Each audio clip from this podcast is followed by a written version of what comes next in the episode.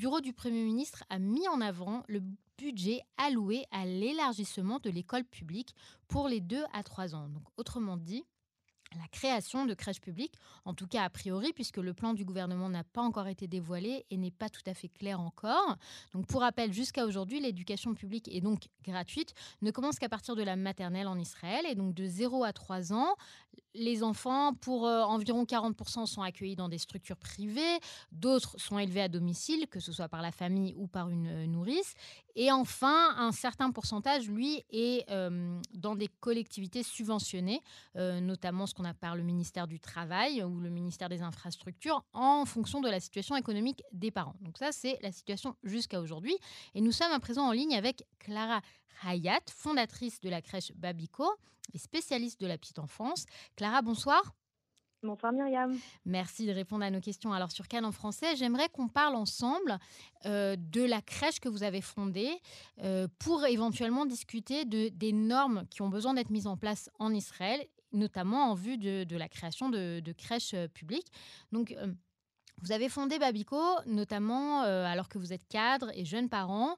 Vous réalisez qu'il n'existe pas de crèche d'entreprise en Israël, hein, c'est ça Vous créez Babico pour répondre à un besoin euh, des parents qui travaillent, mais aussi pour créer une structure avec des normes qui correspondent à ce qui se fait notamment en France. Est-ce que vous pouvez nous expliquer en quelques mots la différence entre euh, Babico et un autre GAN de qualité, bien sûr, en Israël? Oui, tout à fait. Alors en effet, j'ai fondé Babico en 2016 après avoir eu beaucoup de mal moi-même en fait à trouver des structures euh, de qualité pour mes propres enfants, mmh euh, des structures non seulement de qualité, mais surtout qui correspondaient à mes besoins en tant que parent qui travaille. Alors qu'il y a en fait un décalage énorme entre les exigences du marché du travail en Israël. Il y a des semaines de 42 heures, 12 jours de vacances par an pour les salariés, alors que les crèches, elles, ne travaillent en moyenne à peu près 8 heures par jour et sont fermées entre 30 et 40 jours par an. Donc il y a un gros, gros décalage. Euh, et puis surtout, à l'époque, il n'y avait pas de normes de qualité, il n'y avait pas de standardisation du marché des crèches. Euh, donc nous avons voulu créer une crèche euh, qui soit plus adaptée en fait aux besoins des parents qui travaillent. Donc notre crèche ne ferme qu'une seule semaine par an, la dernière semaine du mois d'août, afin de préparer l'année suivante. Mmh et elle est ouverte 52 heures par semaine. Euh, mais surtout, nous imposons, nous imposons vraiment, des normes de qualité élevées, avec surtout euh, des, tailles de petites, des classes de petite taille et des bons nombres, euh, des taux d'encadrement qui sont élevés, mmh ainsi qu'une équipe pédagogique aussi qui forme et soutient les puricultrices et éducatrices. voilà, aujourd'hui, nous avons près de 100 enfants et à peu près 30 mmh. personnels de crèche. C'est beau, ça agrandit. Alors, euh, justement, euh, pourquoi on en parle ensemble ce soir? C'est parce que le gouvernement donc, annonce qu'il y aura des avancées, on nous parle de mesures vers des structures d'accueil publiques pour les 2 à 3 ans, donc comme, un premier, comme une première étape euh, pour l'éducation gratuite de 0 à 3 ans. Et cela interroge pour plusieurs raisons, hein, parce que Évidemment, les locaux physiquement n'existent pas. Il manque déjà cruellement de personnel à l'heure actuelle, hein, puisque les, les, mairies font grève justement pour ça en disant on n'a pas assez d'auxiliaires en ce moment. Mais pas seulement, le GAN public en Israël, c'est compliqué, même parfois pour les enfants de 3 ans. J'imagine qu'on est d'accord là-dessus. Il n'y a pas de cantine, on n'y fait pas la sieste, il faut être propre à 3 ans pile, etc., etc. Il y a même des parents qui vont jusqu'à laisser leurs enfants dans une structure privée une année supplémentaire hein, pour que la transition se fasse au mieux, donc à 4 ans. Euh, comment, d'après vous, du coup, Israël peut accueillir comme il se doit des enfants de 2 ans quelles sont les adaptations nécessaires par rapport à ce qui existe aujourd'hui? Combien de temps ça prendrait tout ça? Alors, Déjà, je pense qu'il faut comprendre qu'il existe aujourd'hui des structures d'accueil public en Israël. Mhm. C'est ce qu'on appelle les méonotium, donc euh, Viso, Nahamat, etc., qui sont aujourd'hui subventionnés pour les parents euh, de façon différentielle en fonction du revenu de, chacun. Mhm. Ils représentent à peu près 25% euh, des, des, enfants de 0 à 3 ans en Israël. Aujourd'hui, ces structures sont en très très grande difficulté euh, ils souffrent d'un très grand manque de personnel. Ce n'est pas seulement les mairies euh, de 3 à 6 ans, mais également en petite enfance, de 0 à 3 ans, il y a un manque énorme de personnel, et ça c'est vrai d'ailleurs même pour le marché privé. Euh, et, la raison pour laquelle le problème est si vif dans ces structures publiques, c'est que les salaires, ils sont très bas. Mmh. les tarifs, en fait, aux parents sont fixés par l'État. Chaque année, il y a des grèves. Ils demandent d'augmenter leurs tarifs pour qu'ils puissent proposer des salaires plus attrayants pour, pour les professionnels de puriculture. Euh, il n'y arrive pas. Cette année, justement, euh, Smotrich devait signer euh, une autorisation d'augmenter les tarifs de 300 shekels par enfant. Donc c'est une grosse augmentation dont ils auraient besoin. Pour l'instant, il n'a toujours pas signé et on ne sait pas ce qui va se passer à, ce, sujet.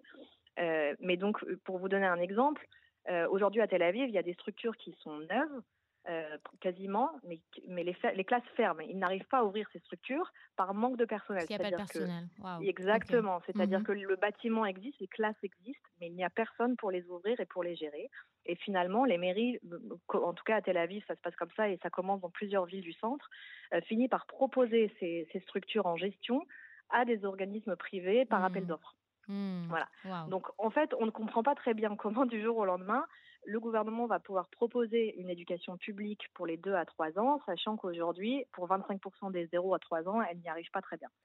Euh, donc, ce qu'on pense, c'est que bon, c'est surtout une, promesse de campagne de Bibi.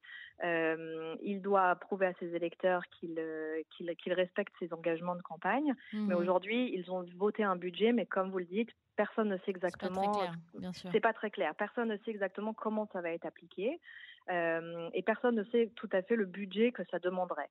Donc, euh, il y, y, a plusieurs solutions d'application dont on parle. La première, ce serait de construire de nouvelles structures.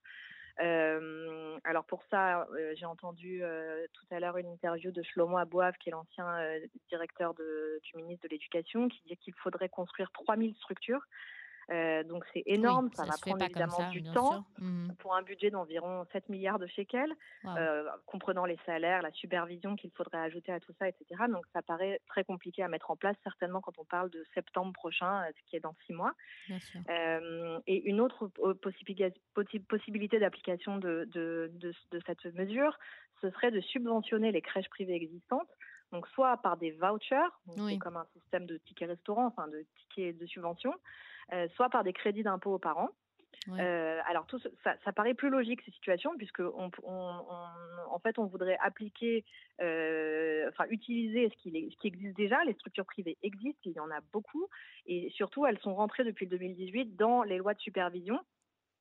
jusqu'à qui sont maintenant qui imposent donc des normes de qualité même pour les organismes privés ce qui n'était pas le cas avant. Mmh alors la différence la, la difficulté c'est qu'il y a une très grande disparité des prix entre les crèches privées.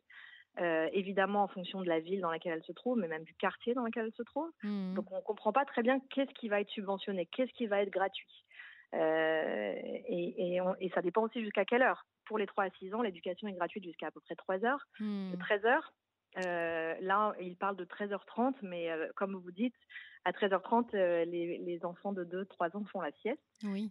Euh, il faut évidemment les faire déjeuner exactement, euh, en plus avant, donc ça pose tout un tas de complexités logistiques. Donc on ne sait pas très bien en fait ce qui va être appliqué, qu'est-ce qui va être gratuit, est-ce que ça va être subventionné partiellement, entièrement. Enfin, il faut, il faut attendre et voir. Tout est ouvert. Alors, bon, c'est intéressant parce que ça pose la question des budgets. En revanche, pour tout ce qui est du côté des normes, euh, vous, parlez justement de, la supervision depuis 2018, mais euh, du coup j'ai envie de vous demander, vous qui avez toujours un œil sur ce qui se fait en France, est-ce qu'il y a des choses qu'Israël pourrait adopter immédiatement ou dans un court terme qui ne nécessitent pas de budget faramineux, mais simplement un changement dans la façon de faire, dans, le, savoir-faire, le, savoir professionnel? Alors, je pense qu'Israël euh, a pris conscience il y a quelques années qu'il euh, fallait investir massivement dans le domaine de la petite enfance. Euh, Israël a été pointé du doigt comme un des pays de l'OCDE qui a investi le moins dans l'éducation en petite enfance et que ça a de lourdes conséquences euh, voilà, sociales, financières pour le développement du pays, etc. et je pense qu'ils ont réalisé ça il y a quelques années. Ils sont en train d'investir. la loi de supervision est un vrai pas dans le bon sens puisqu'elle commence à, impliquer à imposer des normes de qualité à tous les opérateurs de crèches, notamment les privés qui étaient aujourd'hui un petit peu sous le radar, euh, sous l'œil des autorités. Personne ne savait exactement où elles étaient, qui elles étaient, qu'est-ce qu'elles faisaient, etc. Aujourd'hui, ils imposent des taux d'encadrement, ils imposent des tailles de classe maximum, ils imposent de la formation pour les professionnels de puriculture. Euh, et ça, c'est un vrai, vrai pas dans le bon sens. Mmh voilà. Ensuite, euh, en termes de normes. Donc il faut vraiment continuer. C'est surtout vraiment la formation euh, euh, professionnelle. Donc il y a des subventions aujourd'hui pour les crèches et publiques et privées pour inciter les crèches à, envoyer leur personnel à être formés. Et, je pense que c'est voilà par, par, par, rapport à la France. en France, la puriculture, c'est un métier qui exige un diplôme et personne ne peut travailler en crèche sans avoir de diplôme. Mmh. Et il faut qu'Israël aille également dans ce, dans ce sens. Euh, ça va prendre du temps. mais je pense qu'on je pense, je pense qu'on va dans le bon sens. Maintenant, le débat public devrait se porter, à mon sens, sur comment subventionner en fait la qualité parce que euh, voilà, finalement la qualité, c'est des taux d'encadrement, c'est plus de puriculture, c'est des puricultrices qui sont plus formées. Tout mmh ça, évidemment, ça coûte de l'argent. C'est la raison pour laquelle les crèches privées coûtent très cher. Elles n'ont aucune subvention d'État, elles payent toutes leurs, tous les impôts, la TVA, enfin, etc donc l'Arnona très cher. Donc l'éducation de qualité coûte cher et je pense que le, débat public devrait se porter sur comment subventionner la qualité, surtout pour les familles qui n'en ont pas les moyens, mmh et pas forcément de la rendre gratuite pour tous. Le but n'est pas de la rendre gratuite pour tous, mais de la rendre de qualité pour tous et de subventionner les familles qui ne peuvent pas se permettre de payer cette qualité. payer cette qualité. Et je pense que en tant que maman en Israël, on va dire que la question de l'hygiène se pose aussi. Euh, quand on pense par exemple aux crèches euh, en France où on rentre pas sans avoir l'air quasiment de, d'un, astronaute, voilà, les petits chaussons, on est beaucoup plus protégé, etc. C'est vrai que entre la, le fait qu'on est nombreux dans ce petit pays, qu'on a beaucoup d'enfants et que euh, les maladies se transmettent quand même très très vite en collectivité, ce serait peut-être un pas important aussi. Tout à fait. Euh, merci beaucoup, Clara. Euh, merci à vous, Myriam. Je rappelle que vous avez fondé Babico euh, à Ramat n'est-ce pas, dans le nord de, dans le nord de, Tel Aviv. merci d'avoir répondu à nos questions sur Cannes en français. Merci de m'avoir reçu. Bonsoir. Au revoir.